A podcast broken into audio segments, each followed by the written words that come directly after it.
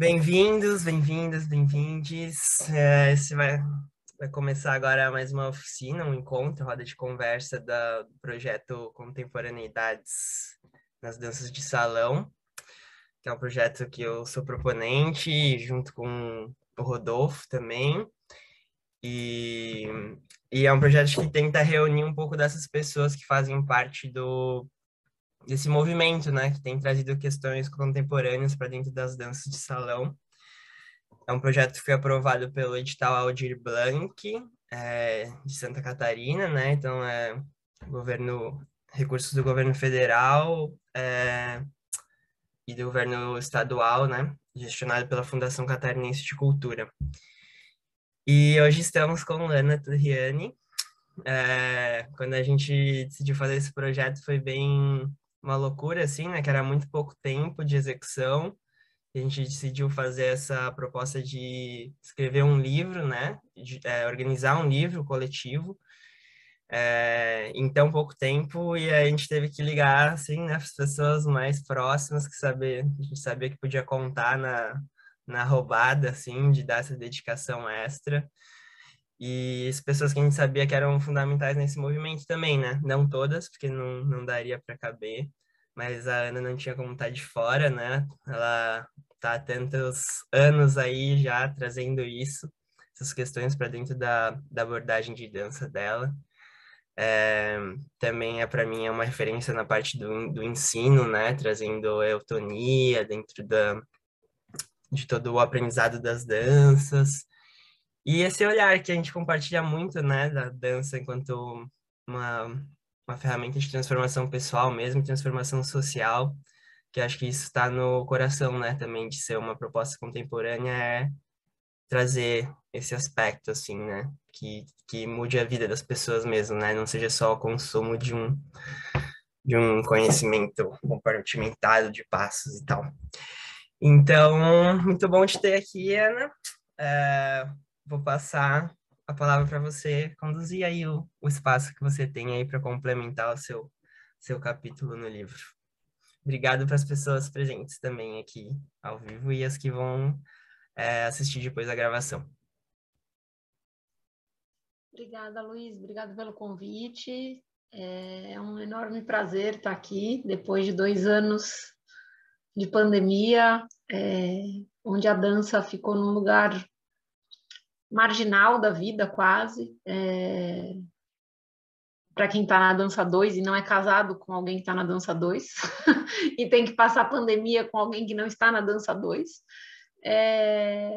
Então, a, a, pandemia me levou para um limbo na relação com a dança, né? Foram depois de 18 anos de vida é, sempre acompanhada pela dança de salão, esses últimos dois anos foram dois anos em que eu, eu nem, nem quis falar sobre o assunto, né? Por uma dimensão da própria tristeza que produzia é, ter sido tirado de mim este espaço de celebração tão importante que era o dançar junto, né? O dançar em roda, o dançar em salão, a música, a banda, né? Uma característica forte do meu trabalho foi sempre ser acompanhada por músicos ao vivo, era uma coisa que eu é, entendia como parte do processo, né? Do ser dançarilhos é, dançar com os músicos, né? Dançar com o violão, com a, a percussão, com, a, com o canto, e nesse sentido eu procurei sempre muito fomentar que as nossas festas fossem celebradas com música ao vivo, para que essa troca também entre músicos e, e, e, pessoas dançantes pudesse se dar, né? E era sempre muito bonito ter o feedback dos próprios músicos, né? De dizerem como era diferente tocar para gente que, que dançava, né? Como era, como era diferente tocar para gente, diferente de tocar num bar onde as pessoas estão sentadas, no qual eles podiam ver aquilo que eles faziam com o instrumento chegar no corpo das pessoas. Assim, era muito bonita essa essa troca que a gente estabeleceu. Então, para dizer um pouco dessa tristeza, né, de tudo que ficou suspenso nesses últimos é, anos pandêmicos, para além de todo o luto, é, o convite veio em boa hora, né? O convite de Luiz em, em janeiro foi um convite, janeiro ou, ou fevereiro, foi um convite é, não só para voltar a mover, né? Mas também um convite, no meu caso, que me fez, a, me fez retornar à memória, né? Me fez é, é, ir para um processo de lembrar quem eu era. Assim, me senti muito convidada a me resgatar pelo, pelo convite que Luiz fez. Inicialmente, até titubeei, não, não sabia muito se ia dar conta por questão de tempo, de outras demandas de trabalho. E, e num determinado momento eu consegui dizer, bom, se não é para fazer isso, não é para fazer mais nada, né? Porque essa dimensão dançarilha é uma dimensão estruturante da minha existência e está na hora dela voltar é, ao mundo. Então agradeço demais por esse convite resgate que me foi feito de compor o livro. Foi um exercício muito bonito de escrita. Eu havia feito um primeiro exercício em 2019 de sistematizar a metodologia do dançarilhos é, mas era um, um, um, foi um exercício mais de metodologizar mesmo a dimensão do passo, cada passo, cada movimento, como é que ele se dá.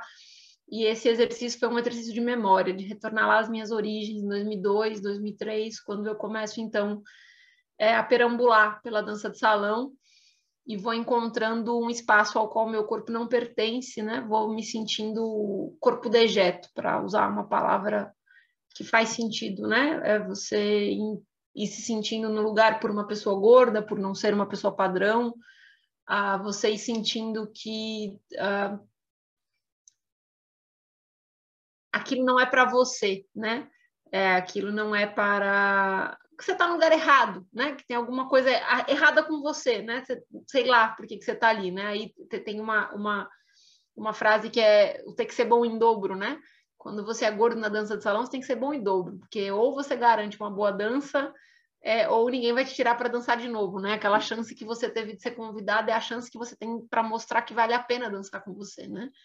Então, isso vai levando a gente para uma dimensão de muita exigência, de muito rigor, de muita dureza. É, eu ainda venho, para quem começou lá em 2002, né?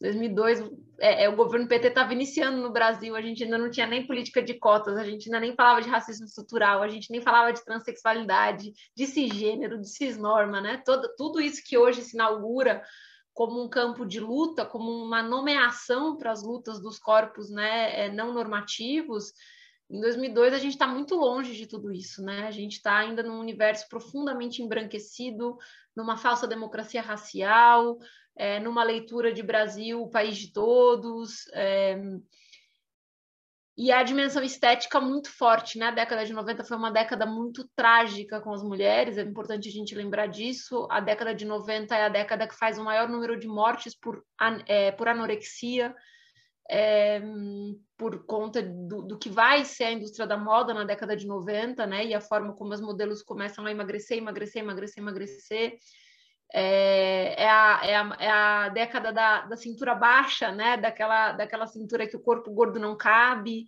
É, então, tudo, tudo que é, é, a, é a década da malhação, né? Eu sempre brinco com isso, é a década que a novela Malhação começa, né? E o que, que é para uma adolescente na década de 90, com 10 anos, 12 anos, começar a assistir aquilo como um referencial ideológico do que tem que ser um corpo, do que tem que ser uma relação, do que tem que ser uma escola, do que tem que ser as suas formas de relação, né? Então, é, eu sou uma cria da década de 90, né? Eu sou uma pessoa que padeceu de bulimia, que teve transtorno alimentar, que sofreu gordofobia, é, e que a dança de salão ela era um lugar de muito apaixonamento. Eu dançava desde pequena, eu dançava com a minha mãe nas quermesses da cidade.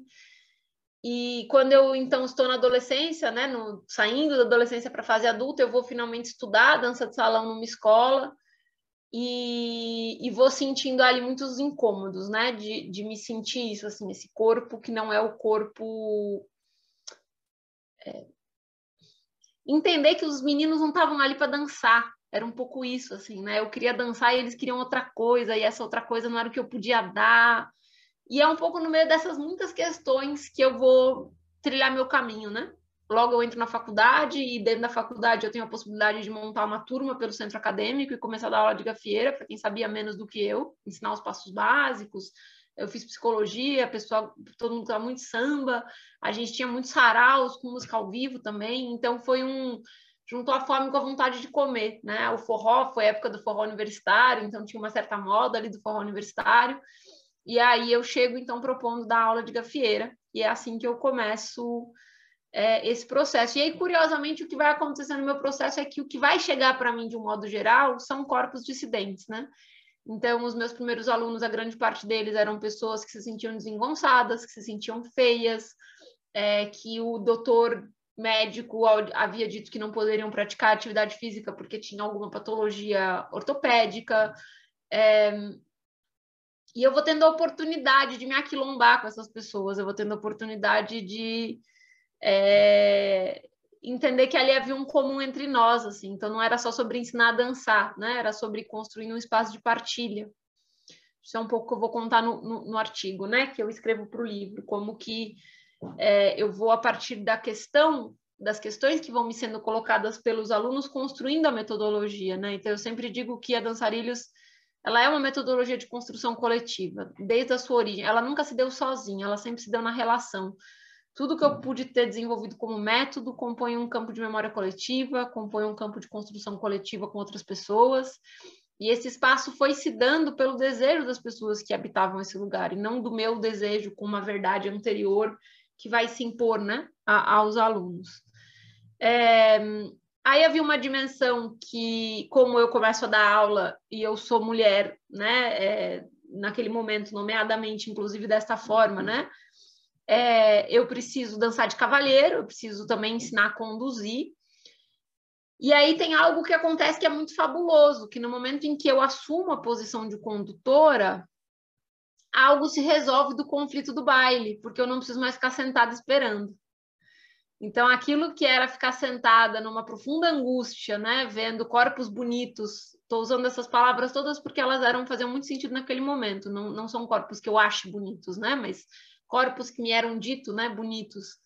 É, enquanto eu ia vendo as meninas sendo tiradas, né, as meninas magras, esbeltas, de salto alto, de cabelo liso, é, corpos finos, corpos educados e disciplinados, né, sendo tirados para dançar, eu ia cada vez mais indo para o fundo da sala, né, cada vez mais, cada troca de música que eu não sou tirada, isso vai produzindo em mim, né, um, um 10 centímetros a mais da cadeira, né, que você vai colocando cada vez mais para o fundo, até que uma hora você finge que você está ali não porque você quer dançar, e sim porque você gosta de ver o salão mover, você tá lá porque você está conversando com alguém, você não tá lá porque você queria estar tá dançando, né? Você vai criando umas certas desculpas para fingir.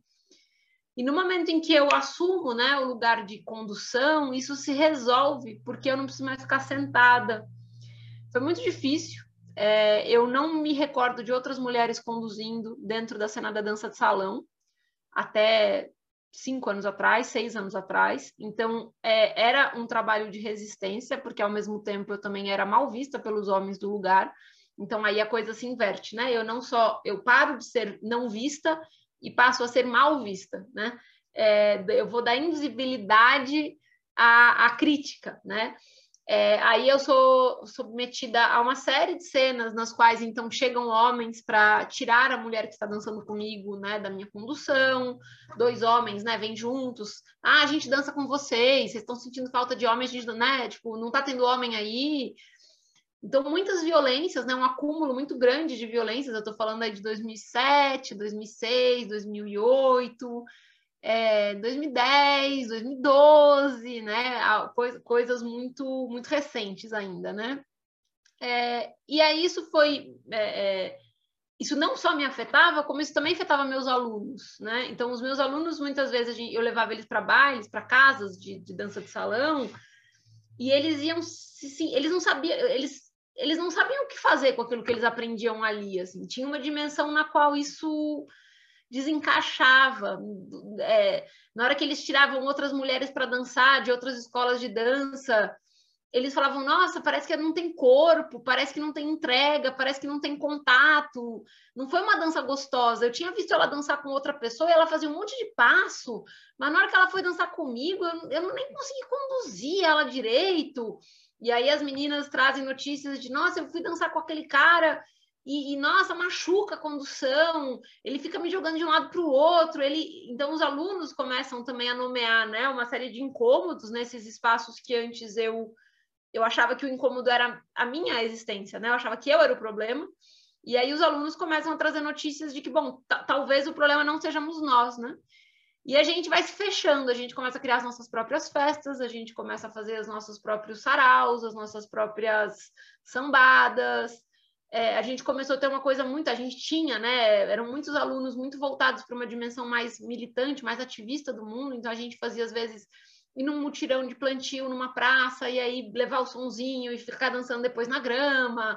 Tinha uma coisa assim da gente se divertir com muito pouco. E aí isso traz um outro contraste também. Quando eu começo a conviver com mais pessoas da dança de salão, é, eu começo a ouvir coisas do tipo, mas cadê o salto alto? É, ai, não dá para dançar aqui porque o chão não é liso, vai estragar meu sapato.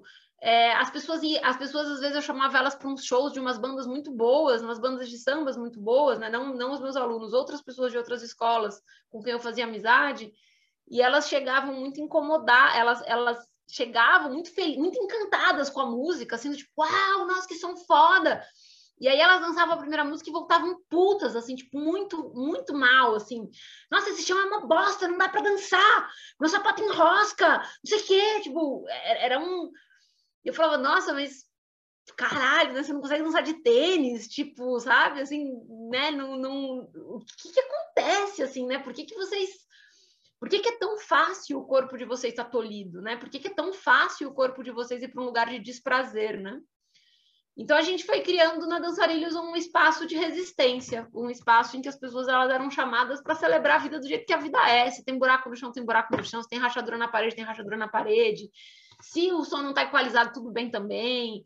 Se a banda vê, a banda vê. Se a banda não vê, a gente dá play no som e, e, e dança a gente mesmo. A gente começou a, sabe? Ai, gente, vamos parar de reclamar um pouco, sabe? Vamos ser mais felizes, pelo amor de Deus, né? Estou falando também de uma dimensão de São Paulo, uma cidade de 22 milhões de habitantes, de um estresse gigantesco, a vida das pessoas mediada pelo trânsito, pelo trabalho, por uma dimensão de exploração, né?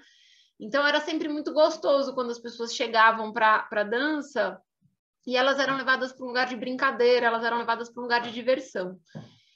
E é a partir deste amor com os meus alunos, é, uma vida que vai sendo quase que tomada inteiramente por eles, que em 2011, então eu sou levada, tomo coragem de tentar bancar um lugar, né? Tentar bancar um espaço para chamar de nosso.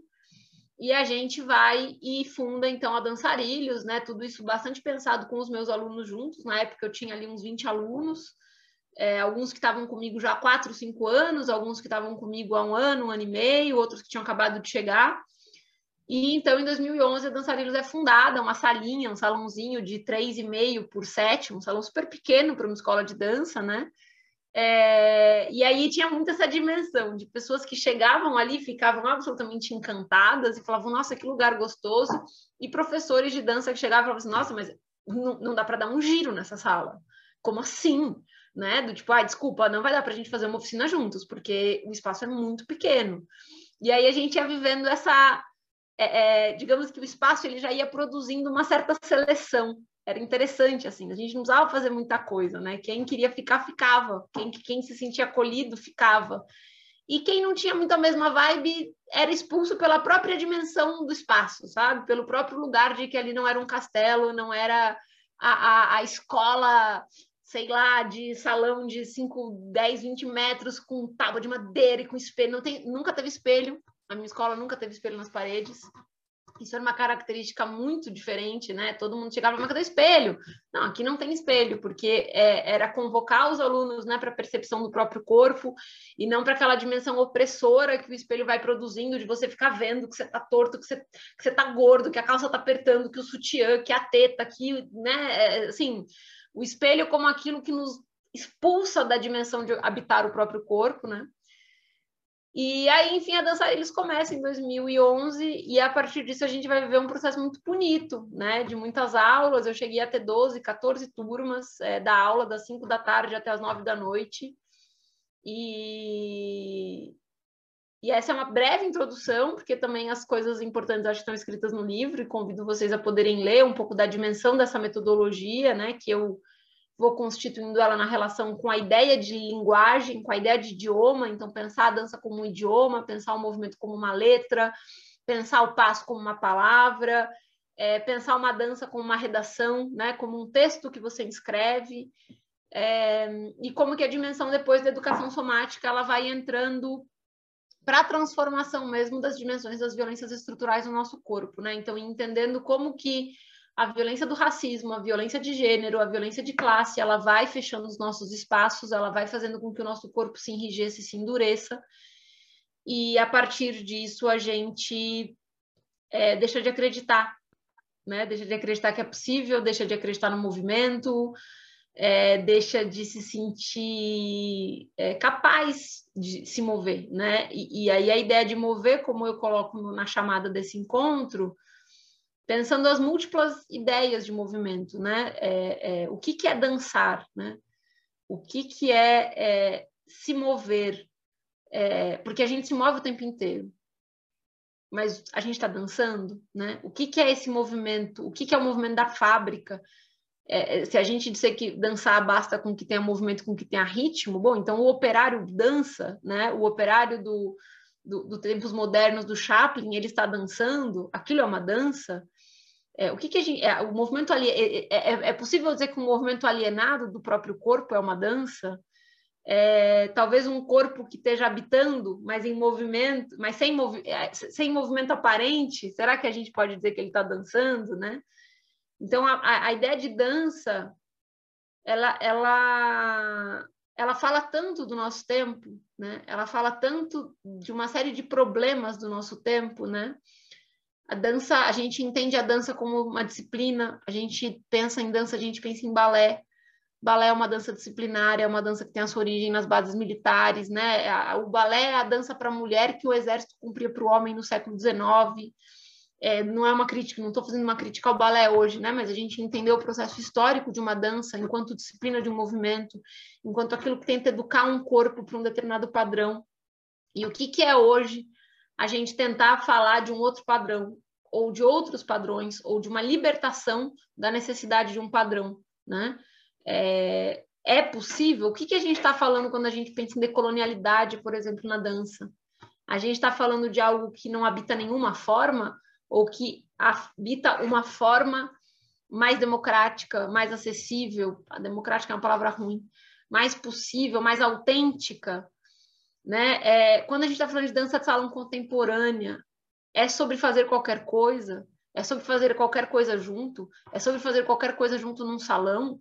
Ou é sobre passos prescritos, mas passos prescritos através de uma outra lógica, que não uma lógica do saber poder do masculino sobre o obedecer, não saber do feminino? Né? É, o que, que é tudo isso que a gente vai chamando de dança de salão e a relação que tudo isso tem com o nosso com o nosso mundo hoje, né? E com a convocatória política mesmo que nos é feita e que nos urge de reabitar os nossos corpos e reabitar o espaço, né? Nós estamos em 2022, é, ousaria dizer que na minha existência, que ontem se completou em 38 anos, é, eu nunca vi os sujeitos tão alienados do espaço político, da possibilidade de habitar as tomadas de decisões no mundo, de entender a sua importância enquanto parte da coletividade. É, é, estamos desabitados no nosso corpo. A gente aceita comer lixo, a gente aceita viver enlatado, a gente aceita que os relacionamentos são abusivos, a gente aceita o desgoverno, a gente aceita a morte ao lado, a gente aceita a violência e não faz nada, né? Corpos cada vez mais calados, corpos cada vez mais enrijecidos, corpos cada vez menos articulados, sociedade cada vez menos articulada, né? vizinhança menos articulada, menos coletivizada. Ah, tudo está em relação, né? Então eu aposto muito que a dança de salão ela é um caminho de luta importantíssimo para a remobilização política no nosso tempo histórico, porque ela ensina a reabitar o corpo, ela ensina a rearticular o corpo, ela ensina a se relacionar com o próximo, a se articular com o próximo, ela ensina a pensar essa relação na dança com o todo, no movimento com o todo. O meu movimento não é só o meu movimento porque eu estou com vontade desse movimento. É isso que eu entendo, pelo menos, por uma dança de salão que se posiciona criticamente, né? Você não faz uma pernada no salão independentemente de quem está no salão, independentemente de quantas pessoas estão dançando, independentemente de como esse salão está rodando né? Para você puder, puder para você se autorizar a uma pernada, você precisa ter espaço, você precisa ter confiança que a sua pernada não vai acertar o próximo, você precisa ter confiança de que você vai conseguir começar e terminar o seu movimento equilibrado, né? Então tem toda uma dimensão de percepção da totalidade para que essa pernada possa acontecer. Ela não é só sua, ela está em relação, né? É, a maior parte dos movimentos da dança de salão, eles são profundamente instintivos da própria circularidade do salão. É muito raro, quando vocês pensam o tango e, e a gafieira, né, que são danças cujo rodar o salão são tão fundamentais. Muitos desses passos foram inventados pela necessidade de se deslocar. Não foi porque alguém ficou parado pensando, ah, vamos colocar um pé para a esquerda, um pé para a direita, levanta a mão, abaixa a perna, faz tal coisa, né? São movimentos que foram sendo criados porque eu preciso chegar de um ponto a outro porque eu preciso chegar rápido, porque eu preciso de, uma, de um deslocamento em que eu vire em ângulo, eu preciso fazer uma passagem, e aí isso vai se criando, essas passagens vão se criando, né?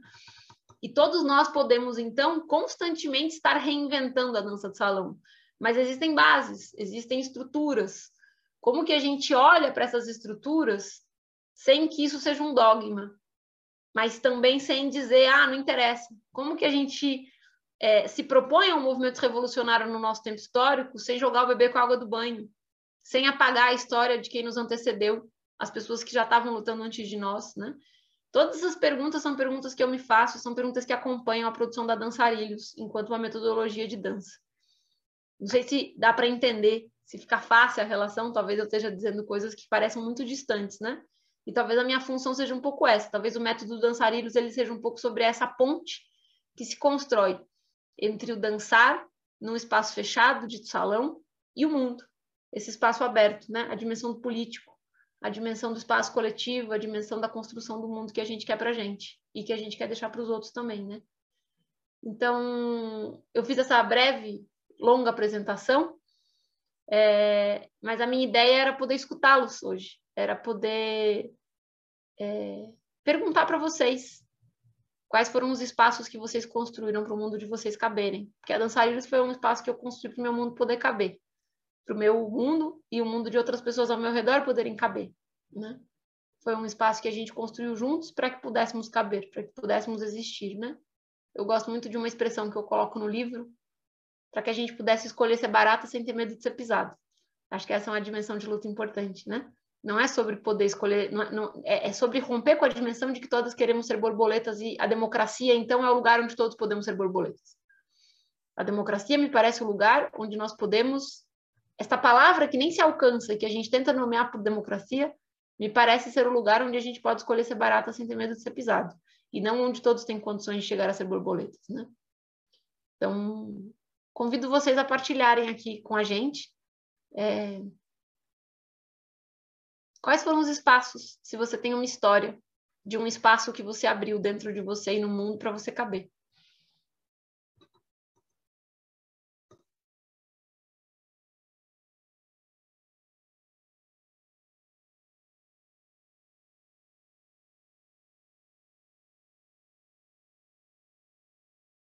Falei que você ia falar, Suzana?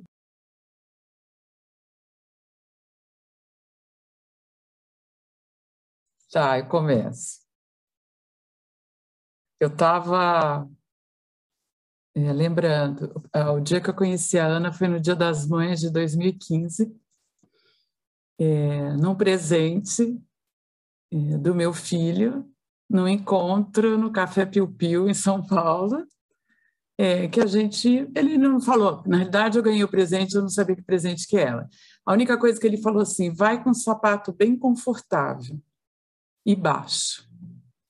Eu falei, bom, ele vai pedir para escalar alguma montanha, não sei, mas pensei em São Paulo, cheguei no Café Piu Piu e não estava entendendo nada, estava vazio, tinha uma banda, e aí sentei, apresenta fulano, fulano, e aí aos poucos, demorou um pouco para eu entender o que estava acontecendo. Era um encontro da dançarilhas, né, Ana? Se eu falar me atrapalhar que você corrige. E estava sentada lá, a banda tocando, e as pessoas começaram a dançar. É, o que a Ana fala de corpo grande, de corpo gordo, de ser largada no meio do salão porque não dançou adequadamente e blá blá blá, tudo isso eu passei na minha adolescência e adulta já. E aí eu cheguei lá e estava tudo achando lindo, adoro música, grupo fantástico. O Bruno levantou e saiu dançando, meu filho, né? E eu quieta lá, numa boa, curtindo que não estava entendendo muito. Lá pelas tantas, vem a Ana e me tira para dançar, né? E aí o meu filho olhou assim, será que ela vai, será que ela não vai? Eu falei, já que eu estou aqui, vamos, né? E eu falei, vai dar, não vai dar certo esse negócio e eu não vou, não vou dar dois passos, vai ser um horror. E a Ana é uma grande condutora. E aí, eu, e claro que ela me chamou para dançar na hora de uma música mais tranquila, óbvio. Claro que ela conduziu, que ela sabia que eu estava, né? Enfim. E aí ela foi, ela falou, eu tenso olhando para os pés e ela não olha para os pés. Vai. E eu fui. E aí ela conseguiu fazer que eu desse uma ou duas voltas no salão. É, parecia assim, se alguém estivesse olhando, alguém estava sentado lá olhando o que estava acontecendo, tranquilo, tá lá. Para mim, foi uma, um passo enorme na minha vida. Foi um negócio assim estrondoso. Aí eu sentei e fiquei assim, e aí, tá, tá tudo bem, tá tudo bem, eu estava entendendo o que estava acontecendo. E tem o fator de uma mulher te tirar para dançar, enfim, tem milhões de coisas aí no meio do caminho, né? E aí depois, mais no final da noite, eu falei, afinal de contas, aonde que eu tô? O que está acontecendo aqui? E quem é você? Aí eles foram me explicar que não, era um grupo de dança, era uma aula de dança que ele estava fazendo parte, enfim, que eu acabei chegando lá. Eu falei, não, mas eu quero, eu quero, eu quero fazer esse negócio aí, eu quero ir nesse lugar aí. Isso foi em maio, eu ainda demorei um pouco, né, Ana? Acho que, acho que foi em julho que eu fui lá. Maio, parece uma eternidade, mas não foi. Olhando agora foi muito rápido. E a Dançarilhos, lá na rua Fradique Coutinho, em São Paulo, você tinha que subir uma escada, tocava uma campainha, a porta abria. Aí você subia uma escada, tinha que tocar uma outra, não sei o quê, abrir uma porta, andar, subir uma outra escada e subir outra escada. É assim, não parava de ter escada. Então, para você desistir era muito fácil.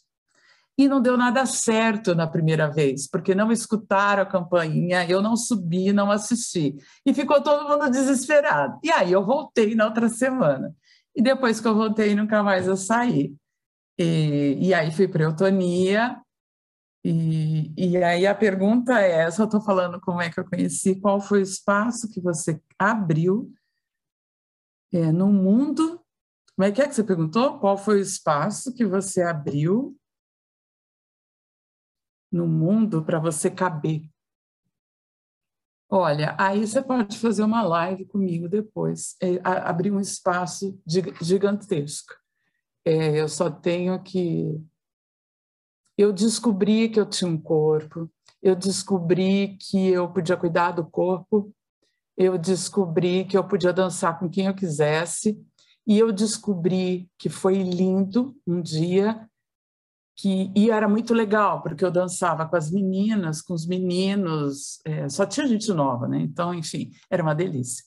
E aí, um dia, um, um moço bem mais baixo do que eu, bem menor do que eu, que eu admirava e que dança lindamente, me tirou para dançar.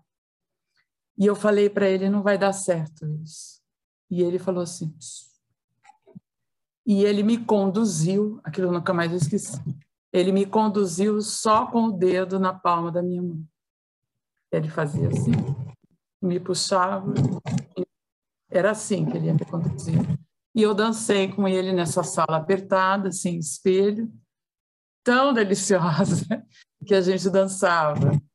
E aí eu descobri que não é tamanho, não é peso, não é sexo, Yves, gloves, toda essa terminologia que eu não vou saber falar, é, são dois corpos, né, quatro pés, quatro mãos, e às vezes três mãos, enfim, se movimentando. Então,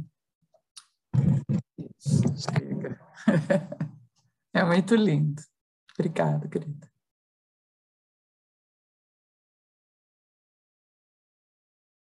E acho importante poder dizer, se você me permite, Suzana, que a dançarina inaugura algo para a Suzana que vai muito além da dançarinas, né?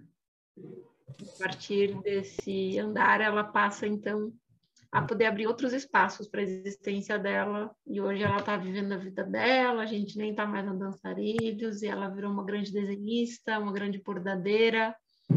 Ela fez de um processo de adoecimento um processo de cura. Né? Então, a Suzana pegou pelas mãos a metodologia, se apropriou e fez coisa muito melhor, inclusive. Fez coisa muito melhor. É uma honra te acompanhar.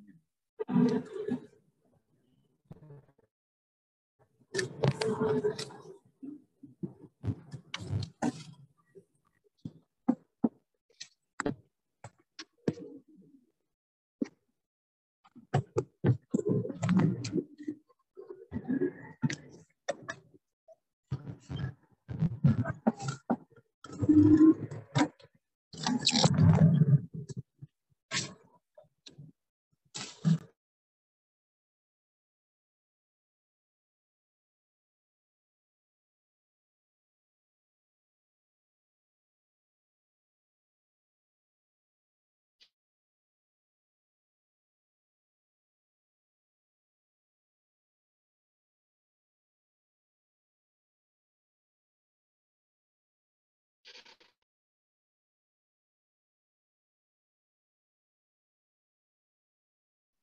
A internet aqui está instável. Alguém quer partilhar uma história de espaço que abriu?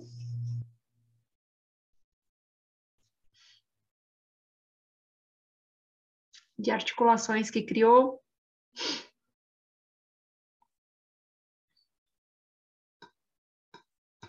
Ou fazer perguntas também?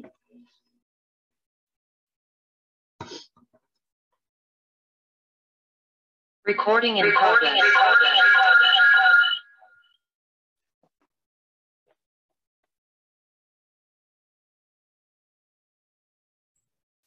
E, gente, estava aqui pensando se eu ia falar ou não. é, mas tô, fui contagiada, assim, eu falei, ah, não, vou, vou falar. É, muito feliz de estar aqui escutando e presenciando esse acontecimento aqui hoje. Caí meio de paraquedas, assim, quando eu cheguei, eu fiquei, ai meu Deus, será que vai ter só a gente? Eu nem, nem, nem sou, nem, nunca nem fiz dança de salão, nunca nem dancei na dança de salão. É, né, peguei o evento, fui pelo título que me pegou ali, a coisa do dançarilhos, da, da escrita da descrição, né? E já tive, já é, conheci a Ana num outro evento, né, que eu, que eu vi uma fala sua, é, mas um evento da, da psicanálise, né, que eu sou psicóloga e estou nesse percurso da psicanálise, enfim. Mas eu danço, mas eu danço é, improvisação, né, assim, não sei se vocês conhecem como é que é, né, a improvisação, mas muito do que você foi falando, né, me levou lá para a improvisação, né, assim, para a aposta que eu faço, pelo menos, com a improvisação, assim, essa possibilidade de criar, né, uma outra coisa, de poder criar a partir do próprio corpo, né, a partir desse corpo aí que você tem mesmo. E, enfim, é, e é, é, é algo que eu ainda estou, né, ainda estou descobrindo, ainda estou abrindo aí, criando esses esses mundos, assim, porque é muito recente, né? Eu comecei a dançar foi durante a pandemia, comecei pelo contemporâneo, numa escola que era um tanto quanto, né, bem moldada, um espaço bastante é, embranquecido, bastante elitista e salas cheias de espelho, corpos bem padronizados. E, enfim, tinha e que era uma dança que tinha uma coreografia, né? Assim, sempre me incomodava muito ter que seguir passos específicos que às vezes não eram o que, né, meu corpo ali estava falando uma outra coisa. E eu tinha que dar conta daquilo ali daquela forma. Enfim, encontrei a improvisação e fez sentido para mim. E, e, isso eu falo, né? Meu corpo é um corpo bastante padrão, né? Sou uma mulher branca, é, não sou uma mulher gorda, então, o meu corpo ainda é um corpo muito padronizado, é, mas ainda assim essa possibilidade da dança abriu para mim esse lugar de poder de poder viver esse corpo de um outro jeito, né? De um outro um outro espaço para poder viver esse corpo, né? Assim, enfim. Então me afetou muito sua fala, é, me afetou muito escutar a experiência da Suzana. É... Enfim, obrigada. Acho que vou ficar por aqui. Qualquer coisa depois eu falo mais. Obrigada, Luísa. Obrigada pela partilha. Que bom que você chegou. Acho que vai dando notícias para a gente, né? Dessas cartas jogadas ao mar, que são as redes sociais também. Que bom que essa carta chegou até você. É... Respondendo à pergunta de Rodolfo, por que dançarilhos, né? É a nomeação é muito importante para mim. Acho que nomeação é algo sobre o qual eu me debruço muito, ainda mais como psicanalista, né? Psicóloga social. A dimensão da nomeação, o que, que se, o que, que se, o que, que se dá e o que, que se tira quando se nomeiam as coisas, né? É... Então, quando surge a possibilidade de eu ter o espaço da Dançarilhos, e aí acho que é importante dizer que isso era uma coisa muito. Eu não tinha nem dinheiro para pagar meu aluguel quem dirá alugar um espaço, né? E ele só foi possível porque a gente montou uma casa coletiva onde teriam salas de atendimento clínico e o salão no fundo. E um amigo meu já era professor de yoga e ele ia pagar mais de 50% do aluguel do salão. Então eu ia pagar 25% só. Eu ia pagar tipo 400 reais por mês, era bem pouco ainda que em 2011, 400 reais fosse o dinheiro do meu, o aluguel da minha casa custava a mesma coisa, né? O aluguel do meu quarto, não era uma casa, o aluguel do meu quarto num apartamento custava a mesma coisa. A gente estava naquele começo do boom da, da inflação da Copa do Mundo. E, e aí, quando eu tomo essa decisão, ela era tão subversiva, né? Ela era tão tão sem lugar, sabe? Assim, como assim você, vai montar uma escola de dança? Do tipo, cara, quem você pensa que você é, sabe? Eu me fazia essa pergunta. Assim, que, que, que, história é essa de montar uma escola de dança? Assim, tipo, isso não tem pé nem cabeça, né? E era assim, eu, o, o, meu amigo, ele dava aula, ele já tinha uma escola de yoga de 10 anos de, de existência. Então ele já tinha os horários clássicos dele. Então eu fiquei com as bordas, né? Então eu dava aula assim, segunda e quarta, eu podia dar aula até às sete e meia. Depois era a aula da yoga dele, que acabava às nove e meia. E de terça e quinta, eu podia dar aula a partir das 8h45, porque ele dava aula a partir das seis. Então eu me encaixava, assim, eu pagava pouco e eu me encaixava nesses horários, né, de, de borda. Que para mim que vinha da psicologia, era muito bom, porque o meu maior rede de contatos era da psicologia, e em geral o pessoal termina de atender ali pelas oito. Então era, era o horário das 8h45 era meu horário nobre, assim, vinha muita gente para aula. Tinha primeira turma eu comecei, eu tinha era para ser, eu, eu, eu, calculei assim, eu cobrava 50 reais a mensalidade. Nesse momento, no, em São Paulo, cobrava 120, 130 nas escolas, né? E eu tinha essa proposta de ser um trabalho deselitizado, que ele pudesse ser acessível. Então, eu cobrava 50 reais. Aí, quando meu amigo fez a proposta de eu abrir o, a, a, escola, eu pensei assim, bom, se eu fizer uma turma com 10 alunos, eu tenho os 500 reais para pagar o aluguel. Fechou. Vou, vou, vou mergulhar nesse negócio aí, então. Primeira turma tinham 20 pessoas, 10 não tinham podido vir, aí eu já montei a turma na terça e peguei algumas pessoas da turma de quinta e passei para a turma de terça. Então, eu comecei com as duas turmas com 14 pessoas, com 28 alunos, ganhando R$ 1.400, para eu que não tinha nem dinheiro para pagar meu aluguel, gente. Assim, foi um negócio muito fabuloso. E aí o nome, ele ficava assim para mim, eu dormia pensando no nome, no nome e no logo, né? Não, porque tem que ter um logo, escola de dança, né? Não sei o quê. E aí é isso, escola de dança é o quê, né? Fulana de tal, fulano, né, as escolas de dança são os nomes das pessoas, né? E eu me negava, assim, eu falava, eu nem tenho um nome para poder, né? Eu nem, eu nem sou uma dançarina para poder colocar meu nome numa escola de dança, assim, nem, nem dá para ser isso, assim. E eu fiquei muito tempo, assim, olha, foi, vou falar para vocês que uns dois meses as voltas com a coisa do nome. E aí eu tinha uma imagem muito forte na minha cabeça, que era assim, pessoas andando em, em trilha, tocando instrumentos e virando estrela e fazendo acrobacia. Era, era uma cena, assim, sabe? Isso ficava na minha cabeça. Eu pensava que nome que eu quero dar, o que eu quero fazer de logo, e eu vinha com essa cena, tipo uma, um monte de um cachorrinho junto, flores, plantas, é, era uma imagem, até hoje ela é muito forte na minha cabeça. É, tipo pessoas andando assim no topo de uma montanha, sei lá, num bosque, é, se movendo alegremente enquanto tocam um instrumento, né?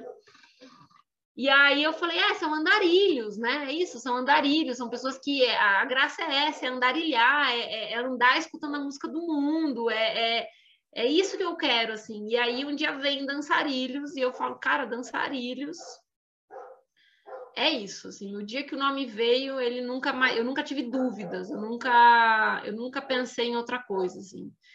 E as pessoas achavam meio estranho, até hoje algumas pessoas falam, ah, ela dá andarilhos e tal, e eu acho muito engraçado, né, porque é, é a origem, então não está errado. E, e tem muito a ver com isso, assim, com trazer para o nome essa dimensão que é só sobre andar, sabe? Que o movimento da dança é uma caminhada. Eu acho que isso para mim vinha muito forte, tanto da gafieira como do tango, né? Que é só andar é, isso compõe minha primeira aula, mostrar para as pessoas o que, que é dançar quando você anda pensando na música. E aí o andar vira outra coisa, né? Quando você sai do tempo do relógio, quando você sai da marcação da fábrica. Então foi foi assim. Daí eu comecei a ver, fiquei, comecei a ficar as voltas com o logo, que eu queria muito fazer um logo, queria ter, ter uma, uma marca assim. E aí um dia eu sonho com uma clave de sol que era um D é, o Fibonacci, que é a medida da proporção áurea, né, uma medida da natureza muito importante, a medida, a medida a medida mais nobre que a gente tem a proporção áurea, né, que é uma repetição de padrões que você encontra em diversos lugares da natureza, no rosto, no corpo. E o símbolo do, do lugar onde eu fazia a formação em eutonia era a proporção áurea. E aí eu faço então uma clave de sol dentro da proporção áurea e isso vira o D, que nomeia dançarilhos. É, depois eu vou descobrir que no meu desenho tinha uma clave de Fá também, que é a clave do samba. Então, é um símbolo que eu gosto muito, assim, ele veio num sonho, eu acordei, acordei sete e meia da manhã, peguei o papel e desenhei, foi assim que aconteceu, né? E... E é engraçado, assim, porque a gente, foi tão pouco calculado, sabe? Foi tudo tão pouco pensado. Era quase como se eu só precisasse estar viva. É, é isso, eu precisava pagar minhas contas. Tá viva nesse exato lugar. Eu precisava pagar minhas contas. Estava recém-formada, não, não tinha tirar um puto. E, de repente, da aula de dança, é, que era algo que eu gostava tanto, entrava como uma possibilidade econômica, né? Então, muito do que foi se dando ali era condição material de existência. Eu preciso existir para existir eu preciso trabalhar e posso trabalhar com isso daqui, vou trabalhar com isso daqui, né? Então as coisas iam acontecendo um pouco nessa urgência de um corpo que precisa pagar os boletos, assim, né? Era, era muito isso, assim.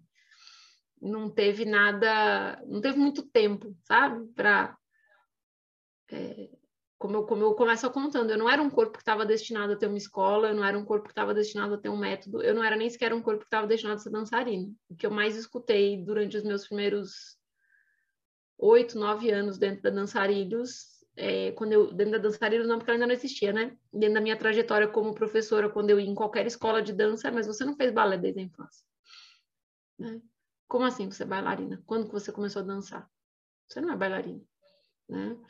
Eu tive um problema muito sério com o professor que eu fui procurar aula, o cara me humilhou muito, assim, muito, muito, muito. É, histórias bem esdrúxulas mesmo, né? É, e é engraçado, porque esse professor que me humilhou, ele também foi a pessoa que me disse a coisa mais importante para um giro dentro da minha, da minha existência, enquanto um corpo dançante. Depois de umas 10 aulas, assim, que ele me humilhava muito e me fazia me sentir um lixo, ele chega numa aula e decide que ele vai me dar aula de Zouk. Que era uma dança que eu não gostava, eu não tinha afinidade corporal, não... mas ela estava na moda, quando a gente ia para os bailes, as pessoas dançavam, eu falei, tá bom, né? E aí ele me passa lá o movimento de um passo básico, é muito diferente do Zuki hoje, assim, do Zuki que a dois rumos dança, por exemplo, né? Era uma outra coisa, assim. E aí ele me passa e eu fico na frente do espelho, porque a escola dele também era cheia de espelho, é, muito envergonhada, né? Porque ele vai me propor um movimento de jogo de cadeira, que tinha um rebolado ali, isso foi em 2006. E aí ele sai, ele me deixa treinando passo e sai. O que é uma coisa muito estranha, né? Um professor que deixa um aluno lá repetindo um passo, assim, né? Um negócio assim, que, enfim, que dimensão que, que é essa de ensino. E aí, uma hora eu tô lá, toda me sentindo muito mal, muito desengonçada, muito assim, que, nossa, por que, que eu tô aqui? E aí eu não percebo que ele tá parado na porta, me olhando. E aí ele, ele entra assim, bem duro, ele era bem.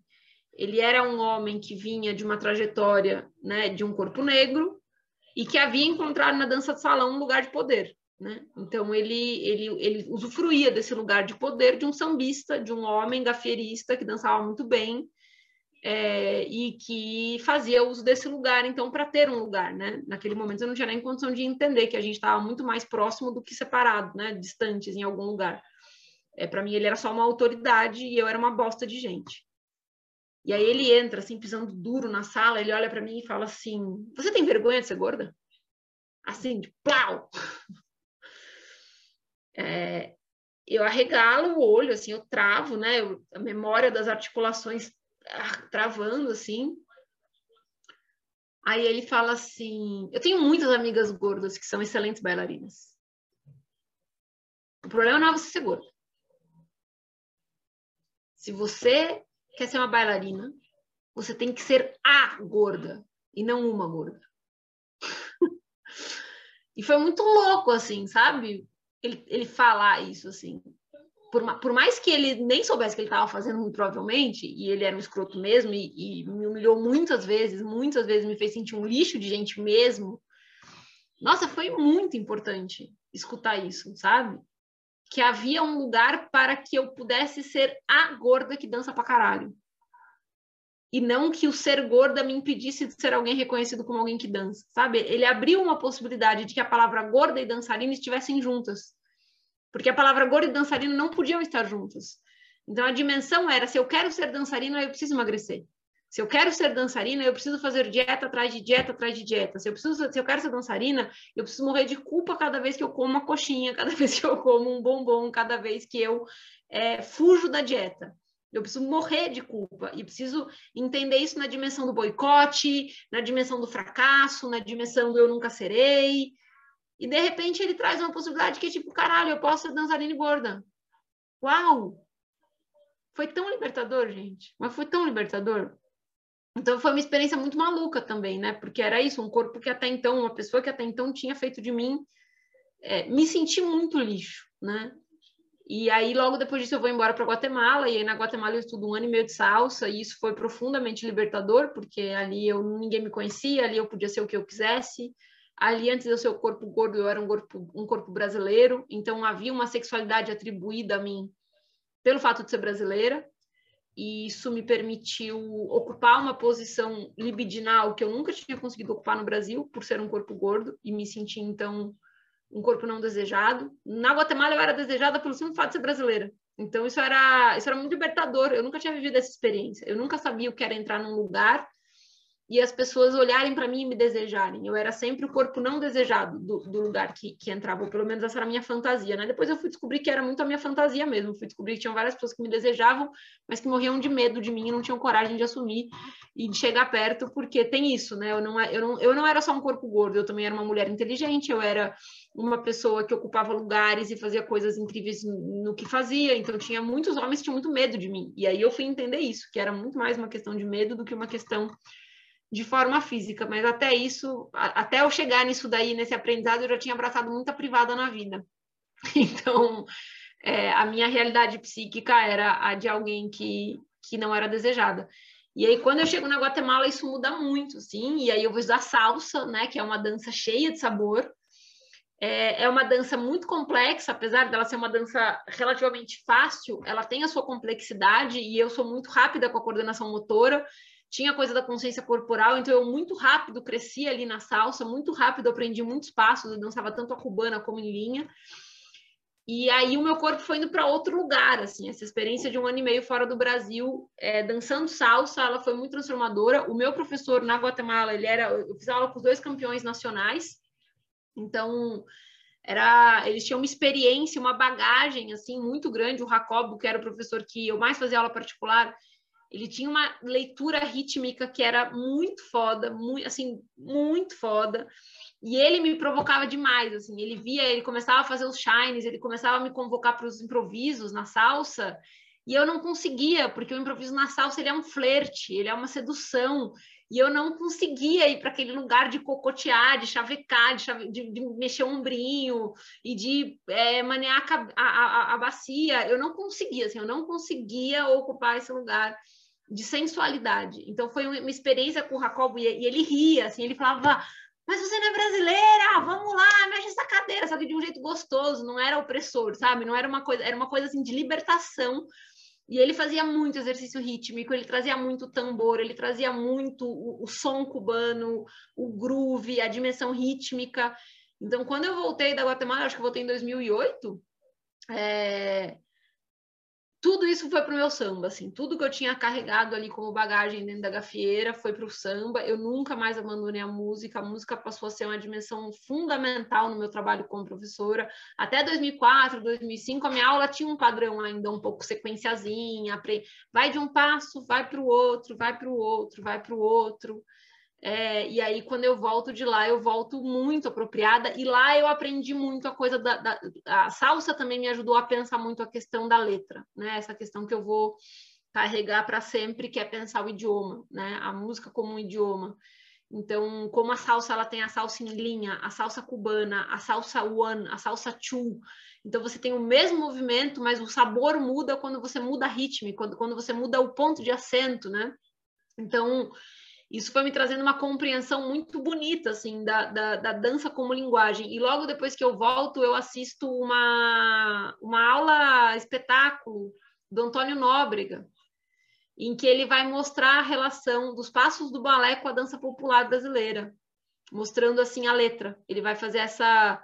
mostrando a grandiosidade da música popular, da dança popular, né? Era um, era um trabalho de exaltação da dança popular, mostrando quanto ela era de uma nobreza técnica tão elevada como o balé, que aquilo que vai se dizer do balé como a dança mais técnica não era verdade, né? Que a dança popular ela era tão técnica quanto.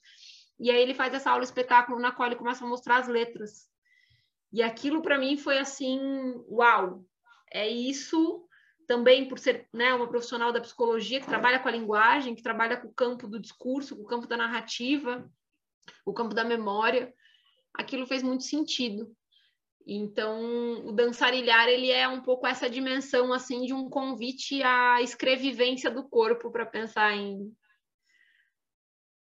em outras formas de narrar também, né? Para mim é muito forte assim a dança como algo que você escreve, cada dança como uma, uma escrita que a gente, uma carta que você entrega para alguém, sabe? Com quem você dançou assim. É bonito, tô morrendo de vontade de voltar. Nossa.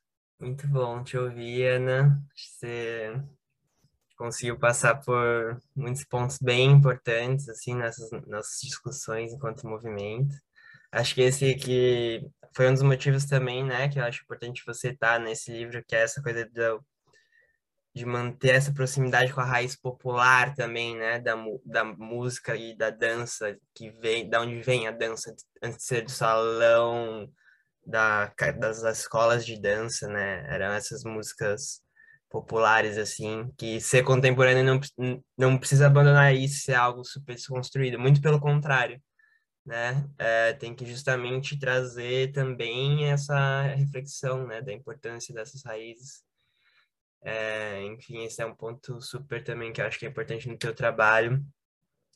Gostei bastante de também de como você trouxe essa esse papel também, né, de criar o espaço da Dançarilhos, né? Acho que a gente criar os nossos espaços, né? É, é, que, assim, poderia ser visto até como esse lado do empreendedor, digamos assim, né? Que o capitalismo coloca dessa forma, assim, né? Mas no caso de vocês foi até mais coletivo que isso, mas você teve uma, uma, uma liderança fundamental nisso, né? Não estamos nos encontrando nos espaços, então criemos nossos espaços. Acho que esse, esse tipo de movimento, né?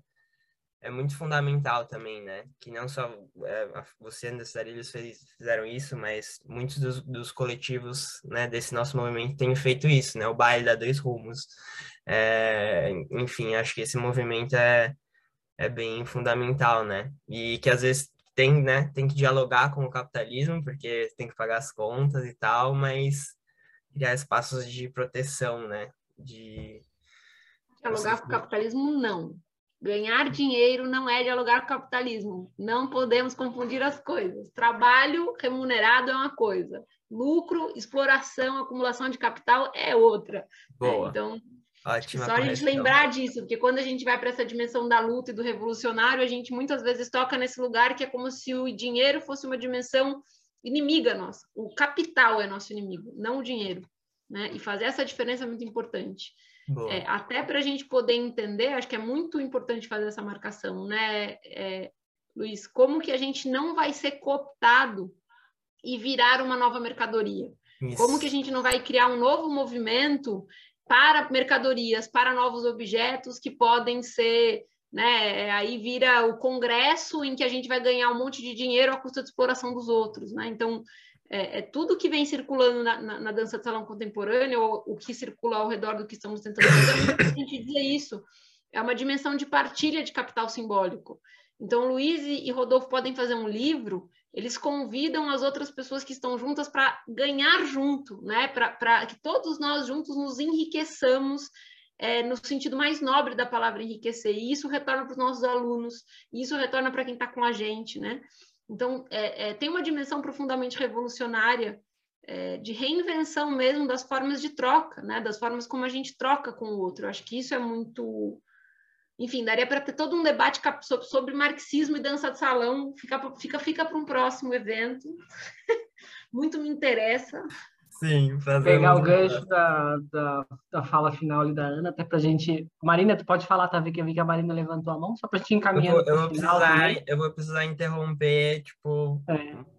45, assim, porque a gente vai usar o Zoom no nosso tempinho. Mas só a título de curiosidade, a editora só liberou que a gente usasse, por exemplo, o pronome e como gênero, né, nas palavras, porque o livro não ia ser vendido, né?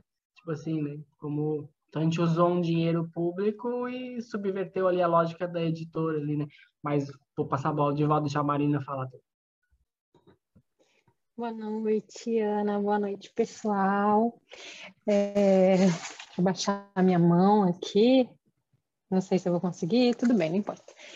É, essa essa fala, Ana, que se trouxe, né? Essa marcação importante que eu acho da diferença entre é, lidar com o dinheiro e lidar com o capital, né, e, e, e, o capitalismo, me lembrou de uma coisa que você comentou, eu acho que infelizmente não vai dar tempo de, de falar até às 18h45, mas da diferença que é você, lá no início da Dançarilhos, se propor a fazer turmas é, com um valor mais acessível, né, abaixo do que se, se praticava na época para as aulas de dança de salão. E a diferença que tem entre propor um, um valor que é para incluir e oferecer um trabalho de qualidade, né, que é que é o trabalho que você faz, né? Não conheço nenhum trabalho que você faça mal feito. É, a diferença entre isso, é, trabalhar com um valor que é acessível, que pague o serviço, e o que poderia acontecer também é de oferecer um, um serviço sucateado, né, de entrar nesse nessa concorrência com essas com os, as outras escolas de dança e falar não, eu vou dar esse preço porque o meu trabalho é de pior qualidade, né? Acho que são parâmetros que às vezes acontecem, não, eu, porque eu quero tirar alunos de um outro espaço, né? Então eu vou fazer aqui esse valor é, mais competitivo e, e, vai ser mais interessante e eu vou ganhar rios de dinheiro porque eu vou trabalhar de qualquer jeito e, e ter um monte de gente. Eu acho que é muito é muito precioso esse cuidado de oferecer um trabalho sério, rigoroso, né? É, e acessível. Eu, eu, queria falar dessa diferença que eu acho que é bem importante no teu trabalho, em tudo que eu acompanho, assim, né? Sempre que possível ter bolsa, é, enfim, essas questões. E outra coisa que eu comentei ali no chat, vou aproveitar que, que eu estou com a palavra, que é da tua fala do, do relato com, com a relação com os professores, né? Que eu comentei da diferença entre uma ordem e um convite. E acho que isso conversa bastante com as práticas da dança que, que a gente tem feito atualmente, né? Com, com a dança de salão contemporânea, que é existe um, uma, uma postura de condução, mas ela é possível e ela é possível de ser cambiada, né? Mas que ela é convite, a gente troca convites e não ordens. E eu acho que isso fica muito claro, no, ficou bem claro assim, desde onde que, que foi se se aflorando e se fortalecendo essas questões da dança que você contou na sua história. E quero agradecer de, de poder estar aqui também e do, do trabalho de vocês, meninos. É isso, boa noite.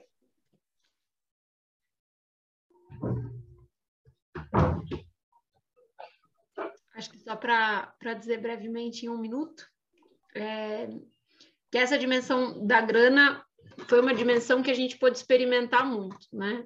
Inclusive, em algum momento, por razões de força maior, é, enfim, não, por razões ideológicas de, de outras pessoas que ocupavam o espaço também, a gente acabou adotando uma dimensão de dizer assim: ah, vamos aumentar a mensalidade porque isso nos permite dar mais bolsas. E foi catastrófico. O espaço embranqueceu, o espaço cisnormatizou, o espaço heteroidentificou, é, porque o valor conta muito, né? Se eu estou dizendo que o valor desta aula é 200, mas eu deixo você fazer de graça, eu estou marcando uma possibilidade de estar ou não, né? E a, e a minha bondade, a minha filantropia, mas eu quero os 200, né? É, e, e, isso foi um grande equívoco. A escola ficou um tempo, acho que uns dois anos, um pouco tomada por essa dimensão, por conta é, de, de, uma outra pessoa que compunha o espaço e que pedia para que aumentasse, porque as pessoas que vinham da rede dela eram pessoas que podiam pagar muito mais. Então, ela se sentia muito incomodada que o valor fosse tão baixo. É, e isso descaracterizou completamente a escola, né?